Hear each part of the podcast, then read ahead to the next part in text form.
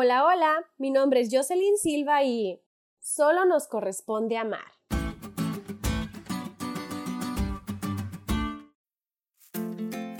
¿Alguna vez te has sentido despreciado por algún grupo de personas de quienes aparentemente tú eras diferente?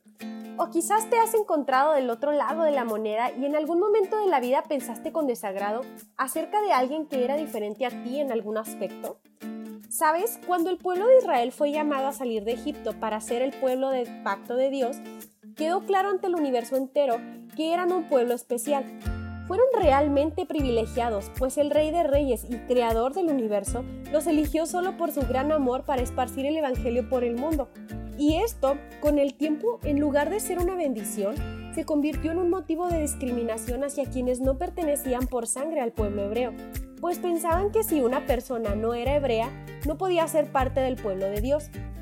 Sin embargo, desde el Sinaí cuando Jehová escribió los diez mandamientos, vemos que él quería que aún los extranjeros se vieran beneficiados con el descanso físico, mental y espiritual que brinda el reposo sabático.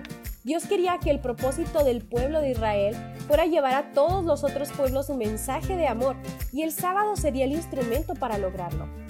Ya hemos visto que el sábado señala a nuestro Dios directamente como creador, pero ¿verdad que no solo el pueblo de Israel fue creado por Dios? Por supuesto que no. Entonces, si cada persona fue creada por Él, cada persona también debería recordar el día de reposo. Y nosotros, como fieles hijos suyos, que ya hemos entrado en su reposo, tenemos el mismo propósito que tuvo el Israel literal.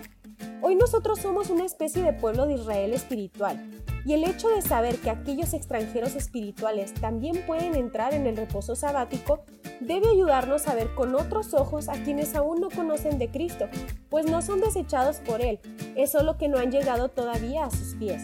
Y a nosotros no nos corresponde discriminarlos, despreciarlos o juzgarlos.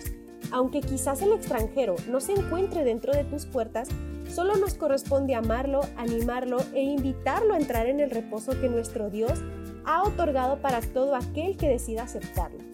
Hoy te invito a testificar más sobre Cristo mediante tus sábados.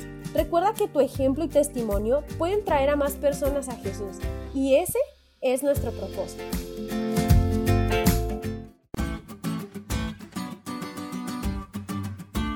¿Te diste cuenta lo cool que estuvo la lección? No te olvides de estudiarla y compartir este podcast con todos tus amigos. Es todo por hoy, pero mañana tendremos otra oportunidad de estudiar juntos.